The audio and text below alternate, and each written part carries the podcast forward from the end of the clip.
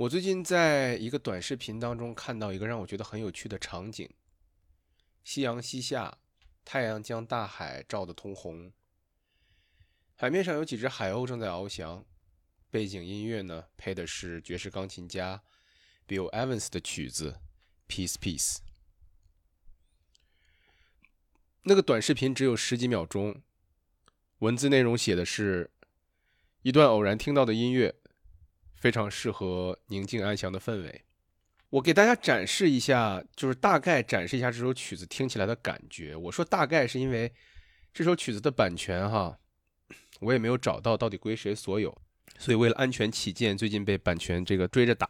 这期节目中呢，所有关于 Peace Peace 的引用都出自我自己的弹奏，所以说呃，我不知道算不算二次创作哈。尽管我还是不确定这样是否就可以逃脱这个侵权的嫌疑，但至少我们努力过了。这首曲子听起来的感觉大概是这样的。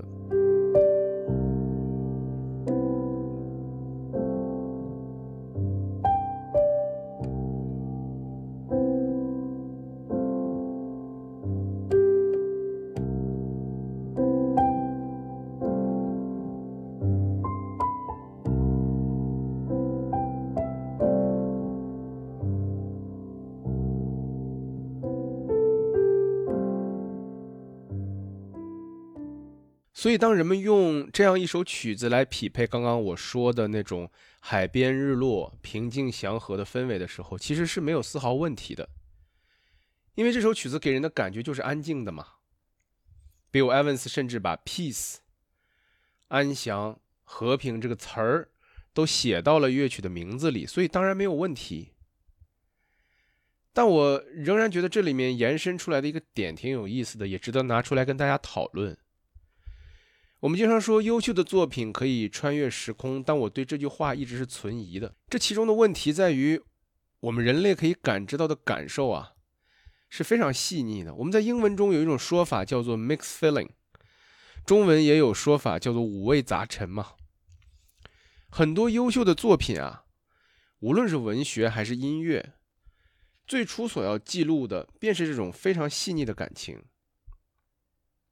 然而，在作品穿越时空的过程当中，由于后人的懒惰，加上出于这种好为人师或者班门弄斧而乐此不疲的对作品进行了总结和归纳，最终让一些很大、很空泛的词汇成了很多作品的形容词。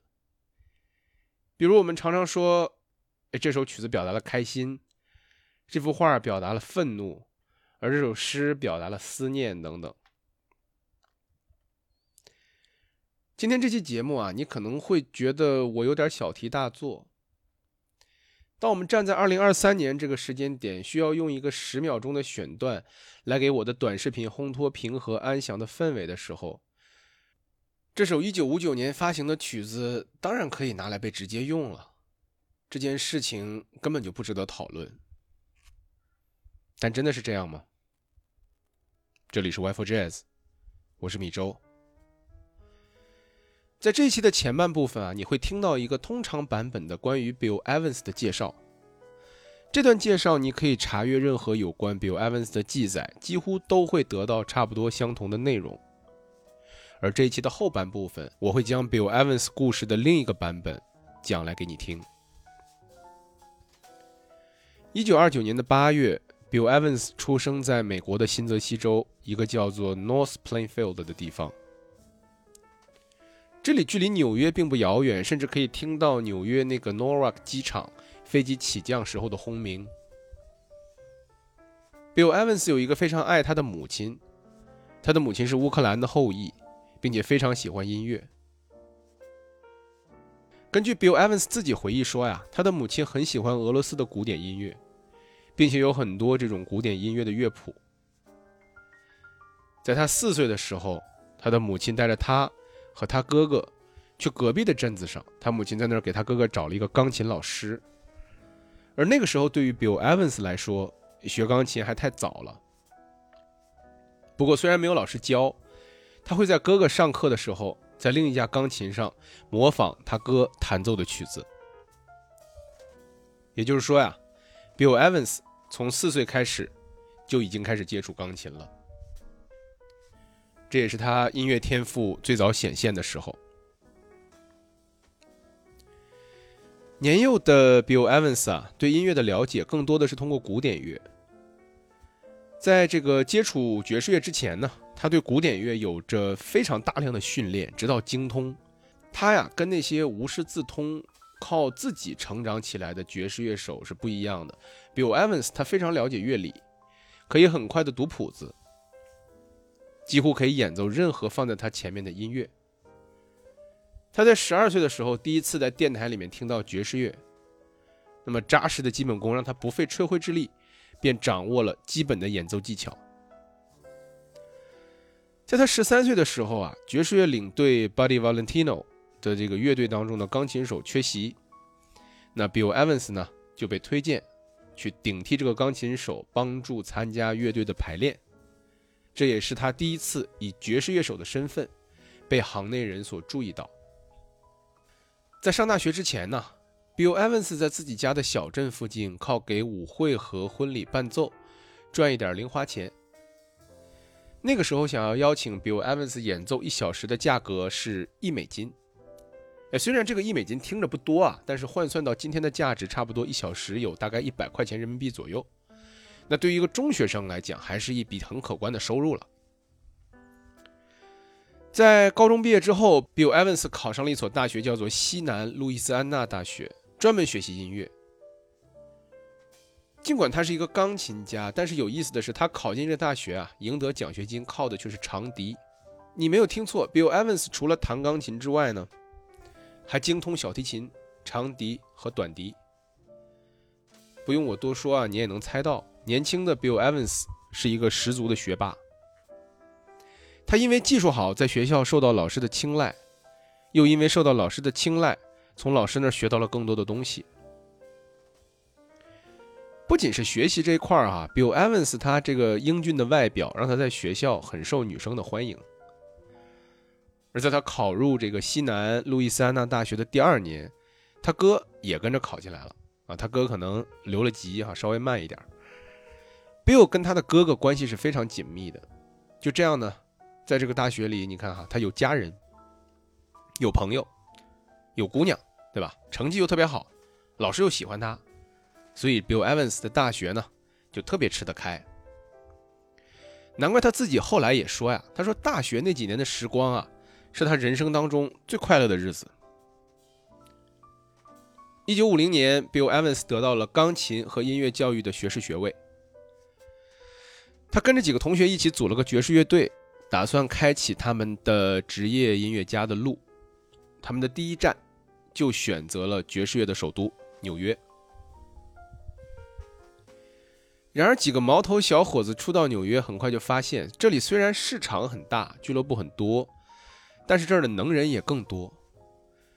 对于这几个名不见经传的新人来说呀，纽约根本没有他们演出的地儿。于是，他们退而求其次，转向了伊利诺伊州，并在不久之后。解散了乐队啊，Bill Evans 呢就独自前往芝加哥，加入了 Herbie Field 的这个乐团，并在那个时候与爵士乐歌手 Billie Holiday 有过短暂的合作。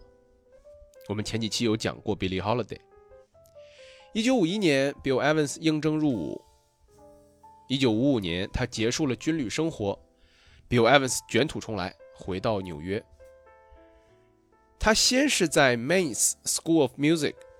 曼尼斯音乐学院啊，参加了一个为期三个学期的作曲课，并且开始呢，在纽约慢慢有了一些演出的机会。那年呢，他二十六岁。那个时候啊，他还挺中二的啊，他给自己下了一个决心，他说，他给自己要给自己四年的时间，等到三十岁啊，到差不多一九五九年的时候吧，一定要在纽约的爵士圈里站稳脚跟，混出个模样来。那个时候的 Bill Evans 在纽约租了个很小的房子，那个房子里面除了床就能摆下一架钢琴。那他每天起床之后呢，也只做两件事，就是练琴和演出。他每天晚上一般要演两到三场，啊，需要倒好几次地铁去到不同的俱乐部。那每场演出呢，大概可以赚差不多三四十美金吧。咱们说功夫不负有心人哈，慢慢的这个 Bill Evans 得到了一些音乐家的邀请。出现在了一些人的这个录音室专辑当中，也在现场呢找到了自己更大的舞台。他得到了 Village Vanguard 前卫村的演出机会啊。关于前卫村，我们之前的节目里也有专门聊过，大家可以去找《纽约爵士地图》当中的第二期。他在那里啊，第一次被 Miles Davis 听到。他也是在那儿第一次遇见了爵士钢琴家 Thelonious Monk。但直到此时，Bill Evans 还都只是一个纽约爵士圈的小配角。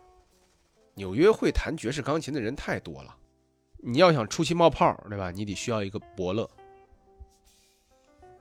一九五六年的九月，这个伯乐来了。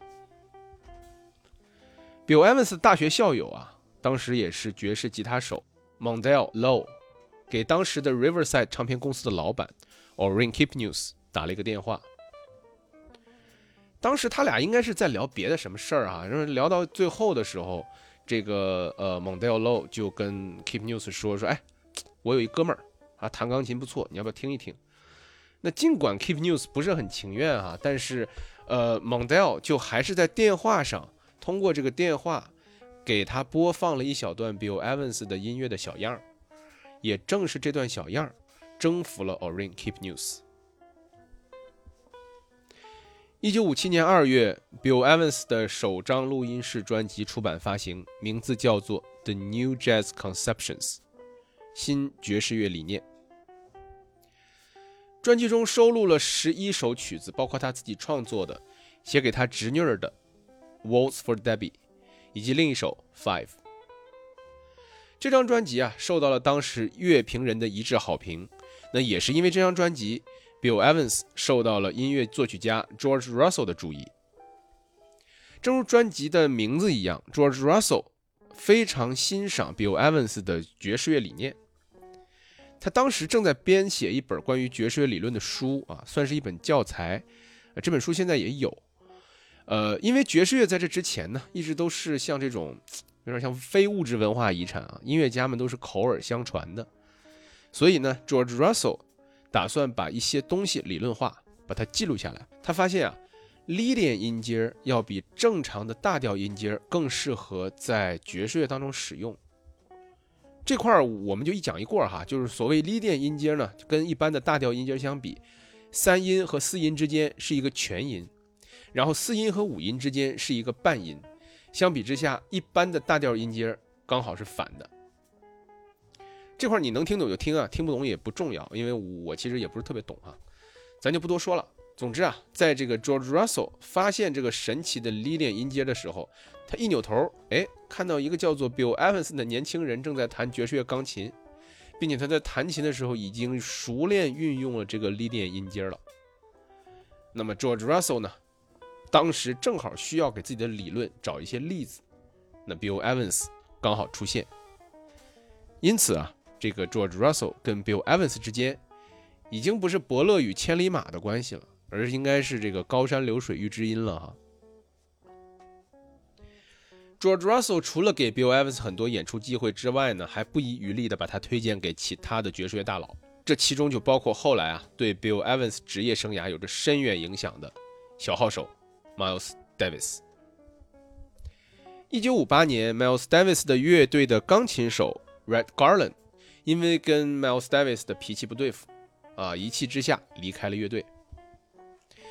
这时候，Miles Davis 就急需一个钢琴手来补位。作为他的好朋友 George Russell 推荐了 Bill Evans。在这一年的二月的一天，George Russell 开车带着 Bill Evans 穿过纽约寒冷的夜晚。来到了布鲁克林的 Colony Club，Miles Davis 的六重奏那天晚上正好在那儿演出。Bill Evans 被邀请上台弹奏钢琴，他当然知道这是个面试嘛。当晚过后，Miles Davis 就跟 Bill Evans 说：“说如果他愿意，六重奏的下一场演出，他就可以正式加入了。”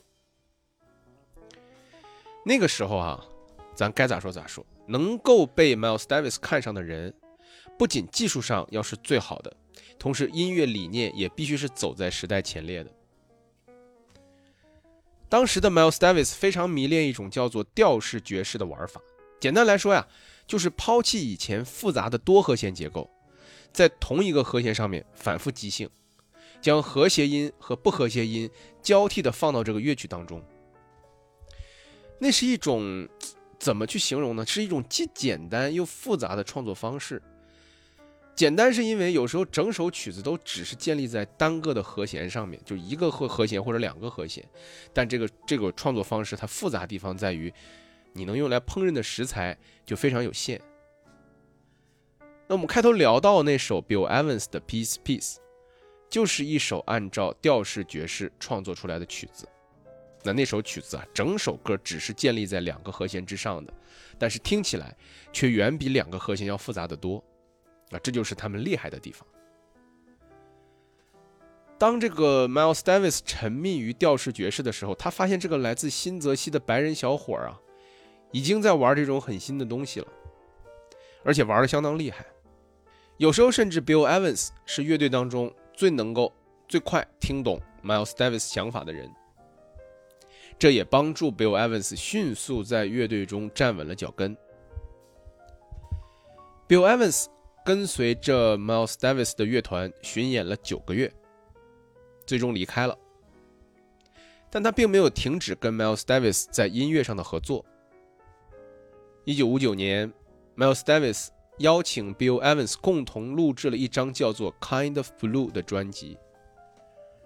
这张专辑发行之后，包括 Bill Evans 在内，所有参与录制的人一飞冲天。他们被视为最前卫。最优秀，也是最成功的爵士乐音乐家。而这张《Kind of Blue》是时至今日所有爵士乐专辑当中所有销量最高的专辑。在离开 Miles Davis 乐队和重新跟他录制《Kind of Blue》这段空档期啊，Bill Evans 在 Riverside 录制了他的第二张个人专辑《Everybody Digs Bill Evans》。字面的意思是所有人都在挖 Bill Evans，那实际他要表达的意思呢，就是大家都喜欢 Bill Evans。这张专辑总共计划录制十首曲子，而最后一首本来的安排是让 Bill Evans 演奏爵士标准曲 Some Other Time。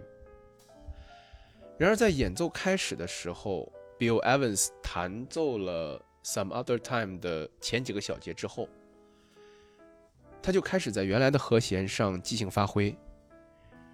而配合他的鼓手 Philly Joe Jones 和贝斯手 Sam Jones，干脆就停止了演奏，让 Bill Evans 把这首曲子完全变成了一首独奏。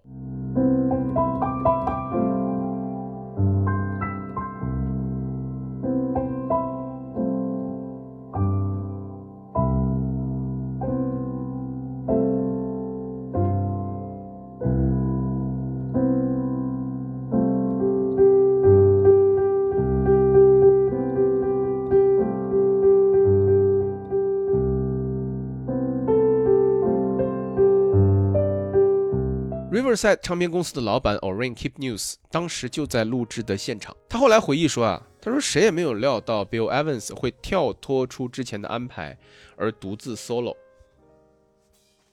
在他录制的时候，看起来 Bill Evans 仿佛在倾诉，他看起来有很多很多的话想要对别人说，但最终都倾注在了这首曲子当中。这是一首六分钟的即兴演奏。只演奏了一遍，就被最终记录在唱片上，成了你我听到的这个版本。后来在很多场合，Bill Evans 被乐迷要求表演《Peace Peace》，但他都拒绝了。他表示那首曲子就是在当下那个时刻的神来之笔，后面如何表演都无法再达到当时相同的高度。所以，如果你现在去所有可能地方找，能找到的 Bill Evans 弹奏的《Peace Peace》只有一个版本，就是他在1959年在 Riverside 录音室弹奏的那个即兴演奏的神来之笔，收录在他的第二张专辑《Everybody Digs Bill Evans》。也就是这个时候啊，1959年刚刚发行了自己的新专辑《Everybody Digs Bill Evans》，以及参与 Miles Davis 那张历史最叫卖的专辑《Kind of Blue》的 Bill Evans，刚好三十岁。还记得他前面暗暗许下的愿望吗？三十岁的时候一定要在纽约的爵士圈站稳脚跟。Bill Evans 总共活了五十一岁啊，但是对于他的介绍呢，咱们先暂停在三十岁这里。关于他的后半生，我们待会儿再讲。上面这部分呢，是一段对于一个爵士乐手正常的介绍。我们 w i f e Jazz 所聊过的爵士音乐家，几乎都经历过类似的故事。扩大一点范围来说，每一个艺术家的成长经历，也都或多或少重复着相似的路径。这个路径，如果我可以简单的提炼一下，大概的过程就是：童年天赋超群，经过学习和苦练，从默默无闻。到一鸣惊人，最后青史留名。但这样一个模板式的结构，似乎 很多时候不足以解释某一位艺术家为什么会有这种与众不同的创作，甚至又为什么会有与众不同的人生和与众不同的人生结局。如果 Bill Evans 的故事仅仅是一个名人如何成名的故事，那么这首 Peace Peace 也就仅仅是一首这个田园牧歌般的小甜曲儿。所以，下面让我们重新回到 Bill Evans 的人生当中。这一次，我不会重复刚刚讲过的内容，但是会给那些内容加一些时代的注脚，以及一些 Bill Evans 可能的、我觉得合理的心理感受。一九二九年八月，Bill Evans 出生在美国新泽西州一个叫做 North Plainfield 的地方。那是一个只有两万人的小镇子，尽管它距离纽约很近，但是那里似乎从来都不在当地人的计划之内，没什么人会去纽约的。在他出生两个月以后啊，美国进入了前所未有的长达十年的大萧条。虽然有一个爱他的母亲，但是 Bill Evans 的父亲却是一个十足的酒鬼。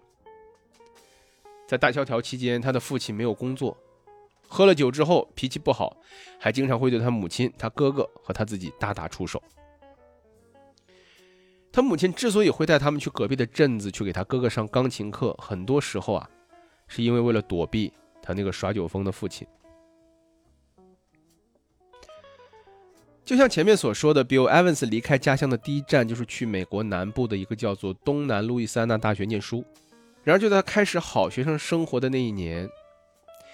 杰克·凯鲁亚克从纽约启程，开始了他第一次的西部之旅。我不知道作为同时代的，在不同领域都有很大成就的两位艺术家哈，Bill Evans 和凯鲁亚克是否彼此熟识？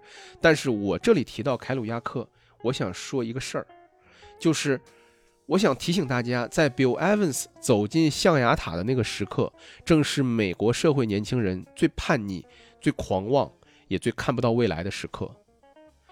那个时刻走出来的年轻人，后来被称为“垮掉的一代”。很显然，那个时候的 Bill Evans 根本没有垮掉，他也没想去垮掉。他与他同时代的年轻人格格不入，他是逆流而上的。他有着自己的梦想，甚至幻想着有着自己的远大前程。然而，梦想随着大学毕业很快就破灭了。还记得吗？他跟同学组的这个爵士乐团第一次进军纽约就折戟了，不得不退居到美国中部寻找演出机会。我们听说过很多这种故事，甚至亲身经历过这种，就是一个人在一个小地方或者一个小范围内十分优秀，出类拔萃，然后去了更大的世界，被无数比自己更优秀的人包围。那曾经那些光环瞬间消失，所有那种信心一夜之间崩塌的故事。那对于 Bill Evans 来说，第一次被迫从纽约离开，退居到美国中部，乐队解散，从某种意义上可以算得上是这样一种打击。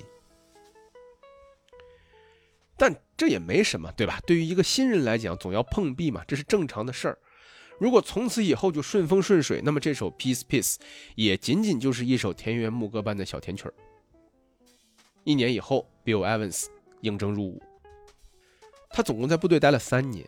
他在美国第五海军军乐团服役，在那里演奏长笛和钢琴。刚刚啊，我对这段部队生活其实是略去没讲的。可以确定的是，Bill Evans 加入军队，并不是他自己的本意，他甚至是不情愿的。有可能是被强迫的。我没有找到任何公开的信息能够展示他在部队三年的生活的细节，但是可以肯定的是，三年的部队生活给 Bill Evans 造成了很大的创伤。很显然，他那种轻声细语的演奏方式是不适合军乐队的，人们对于他的演奏方式和音乐理念严重的质疑，这也是第一次对他的自信心产生了毁灭性的打击。Bill Evans 自己说呀，在乐队受到的质疑让他很长一段时间失眠、做噩梦，并且开始使用一些安眠药、止痛药和大麻这类的东西。在他1954年离开部队之后，他先是回到了他的父母家，在那里自我疗愈了一段时间。在这段时间里啊，他给自己找了个小房间和一架钢琴，每天研究演奏技术以及进行无休无止的练习。因为他坚信自己在部队服役的这三年已经被他同时代的钢琴手们远远的甩开了，而这也是为什么在重新开始纽约生涯之前，他会去先找一个学校学习了三个学期的音乐理论，然后再开始出来找演出。在我看来，这是一种极其不自信的表现。我们举一个非常不恰当的例子啊，就好像你是一个公司的财务总监。你有注册会计师的执照，你是很厉害的会计。然后你辞职回家生了个娃，再回到职场，你没有直接去找工作，而去报了个班儿，学了个 Excel 啊，再开始找工作，基基本上是一个一个意思哈，就是相同这种感受。就这样一件看似啊现在看起来不可思议的事情，矛盾又统一的发生在了 Bill Evans 的身上。他有着那个时代最优秀的钢琴技艺。但却是那个时代最不自信的钢琴手。他陷入了强烈的自我怀疑，找不到人生的意义。而这一系列心态的变化，却又特别讽刺的让他融入了当时那个时代的洪流，也让他成为垮掉的一代的一员，并且事实上也确实开始迅速垮掉。他的技术越纯熟，就越可以遇到更高超的音乐家，与他们合作。在这个合作的过程当中，他就越来越发现自己的不足，越陷入到自我怀疑的泥潭，越想借助外力去挣脱这个怪圈的痛苦，然后就越是垮掉的一个状态。幸运的是，这个时候他遇到了 Miles Davis，这对于他来讲本应该是注入了一个强心剂，这至少可以让他相信他自己的技术是没有问题的。但他在 Miles Davis 那里却遇到了另外的问题。首先，能在 Miles Davis 乐队赢得一席之地，都是技术和理念超群的人。尽管在外人看来，Bill Evans 站在了金字塔的尖尖上，但是对于 Bill Evans 自己来说，他每天演出工作的同事，都至少是跟他一样厉害的人，所以他仍然是一个缺乏自信的状态。而另一个更严重的问题。是他的肤色，这是个很吊诡的事情。我们知道，一九五零年代，美国还是一个种族歧视相当严重的国家。当时所说的这个歧视，主要是白人世界对有色人种的一种歧视嘛。那 Bill Evans 他是个白人，他根本没有被歧视的烦恼。然而，他所在的 Miles Davis 的乐团是一个全黑人的乐团。除了他之外，其他的几位乐手，萨克斯这个 John Coltrane，然后加农鲍 Adderley，Cannonball Adderley。呃，贝斯手 Paul Chambers，鼓手 Philly Joe Jones，以及后来顶替 Philly Joe Jones 的鼓手 Jimmy Cope，以及 Miles Davis 自自己都是黑人，而这个黑人团体又跟当时大多数的黑人团体不太一样。Miles Davis 天生反骨，他对当时所有的这种种族歧视的政策都嗤之以鼻，他对白人更是一视同仁的厌恶，这就让 Bill Evans 的处境特别尴尬。现在看来啊。Miles Davis 应该没有真的因为肤色问题而对 Bill Evans 有过什么不当的做法，毕竟说到底，那 Miles Davis 还是爱惜人才嘛。而从所有能找到的记录看，他们两个合作也都是非常顺畅的。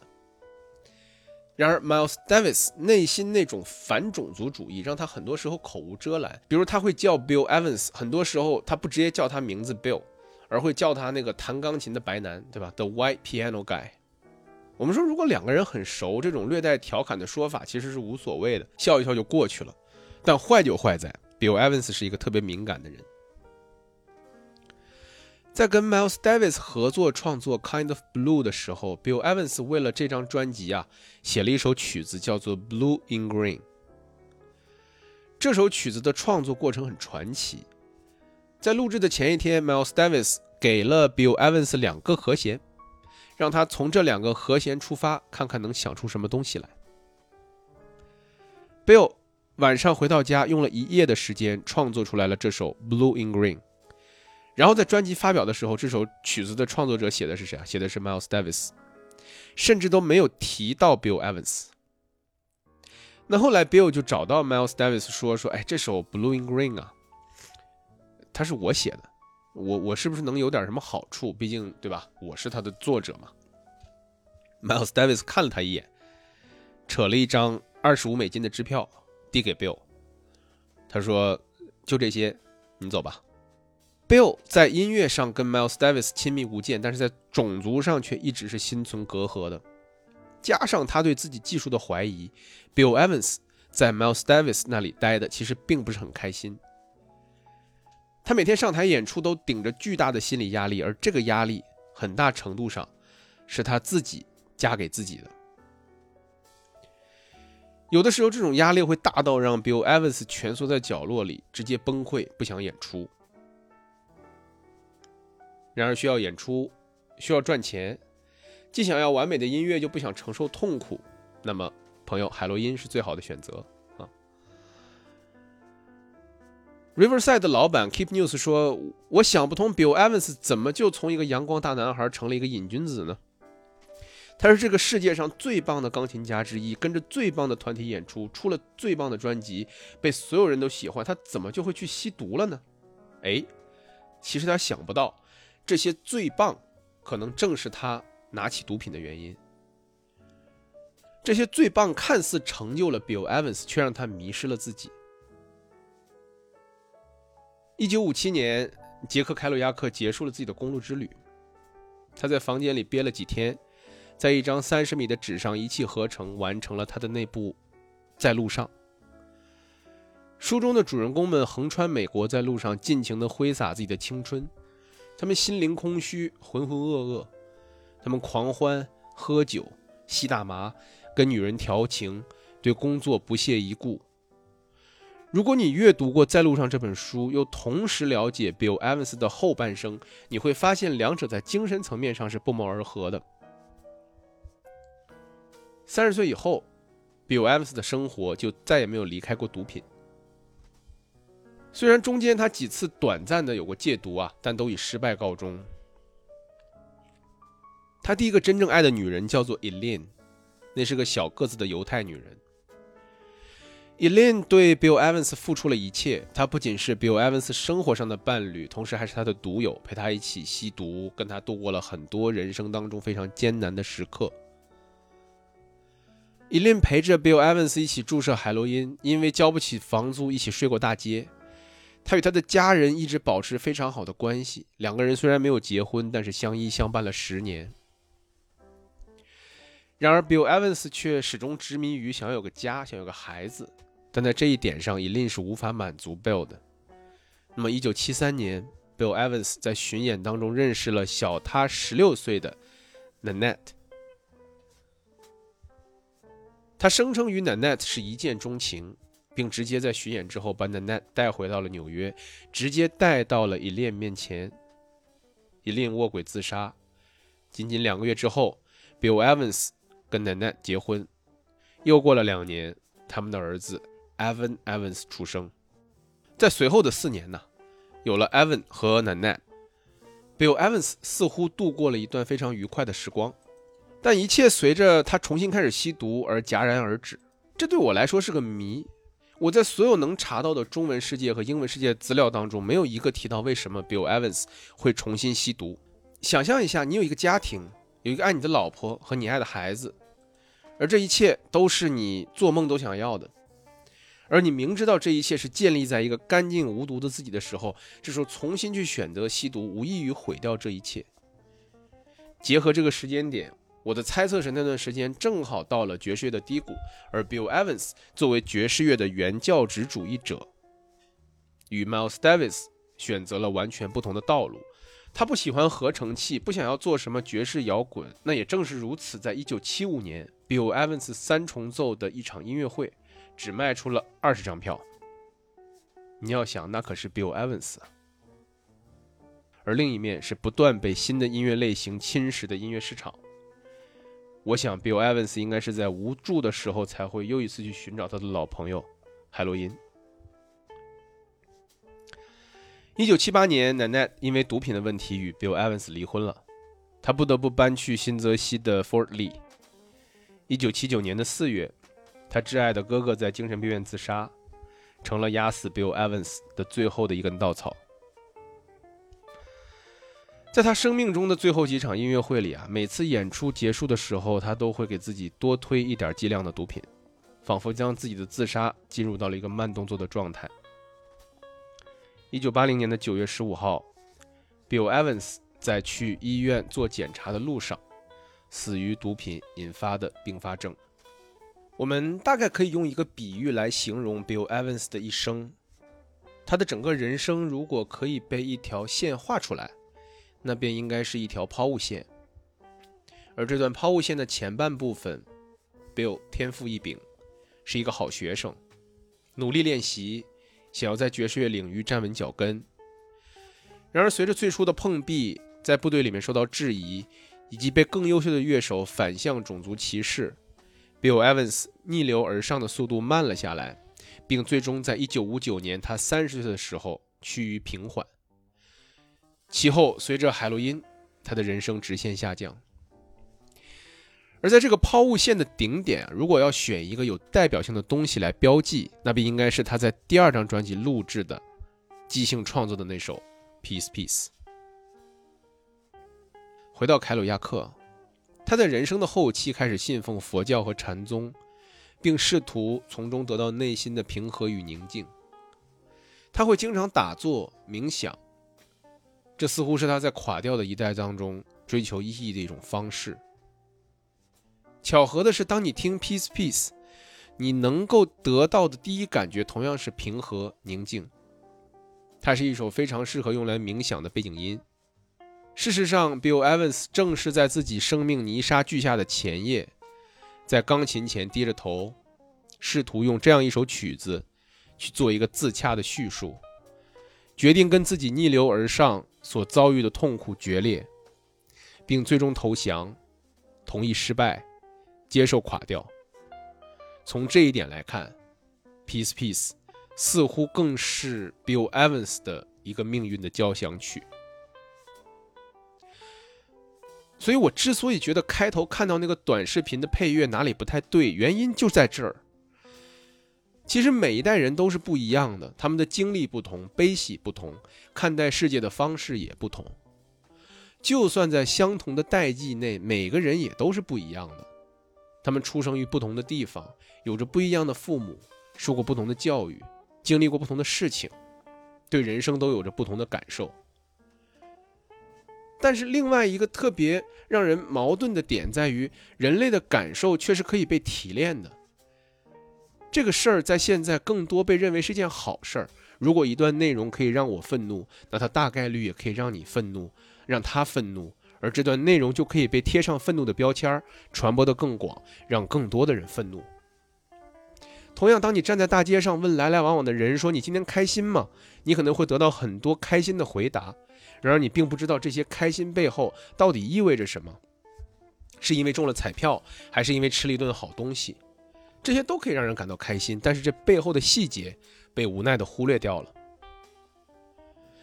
回到我们开头的那个问题：夕阳西下，太阳将大海绕得通红，海面上几只海鸥正在盘旋，背景音乐配的是爵士钢琴家 Bill Evans 的曲子《Peace Peace》。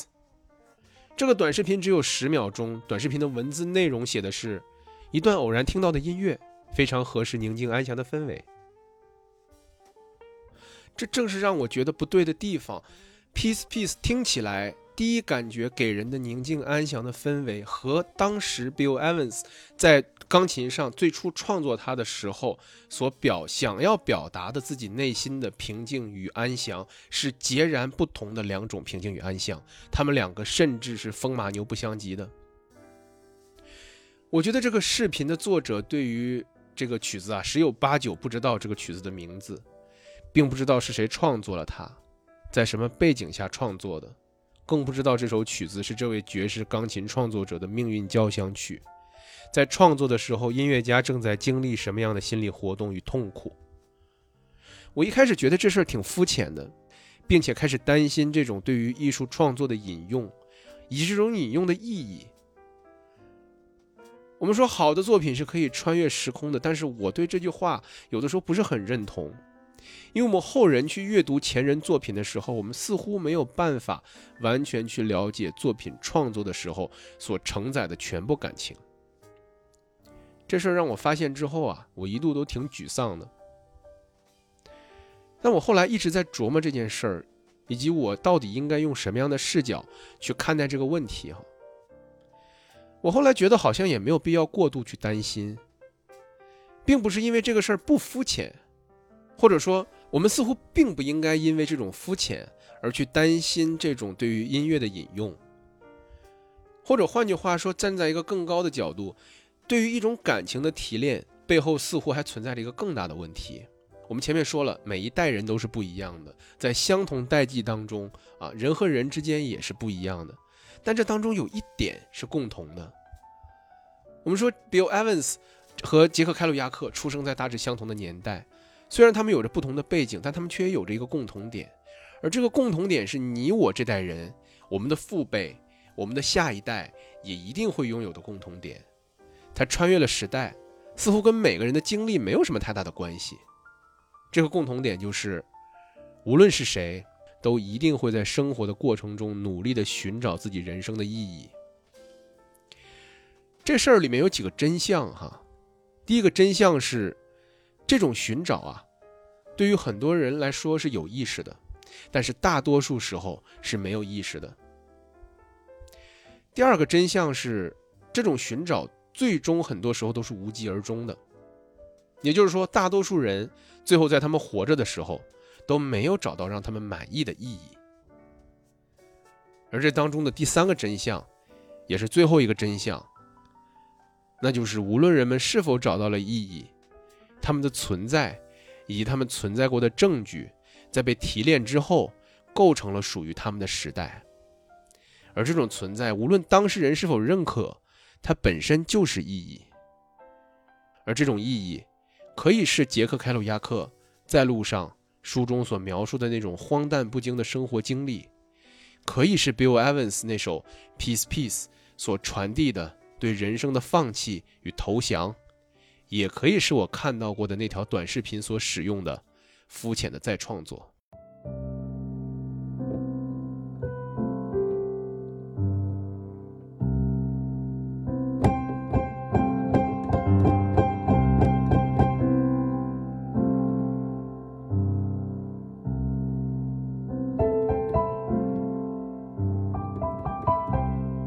感谢收听这一期的 w i f e Jazz。如果你对我们的节目感兴趣，欢迎你在各个平台当中对我们点赞、收藏、关注，并且把我们的节目推荐给你想要推荐的人。这就是今天的全部内容。祝大家晚安。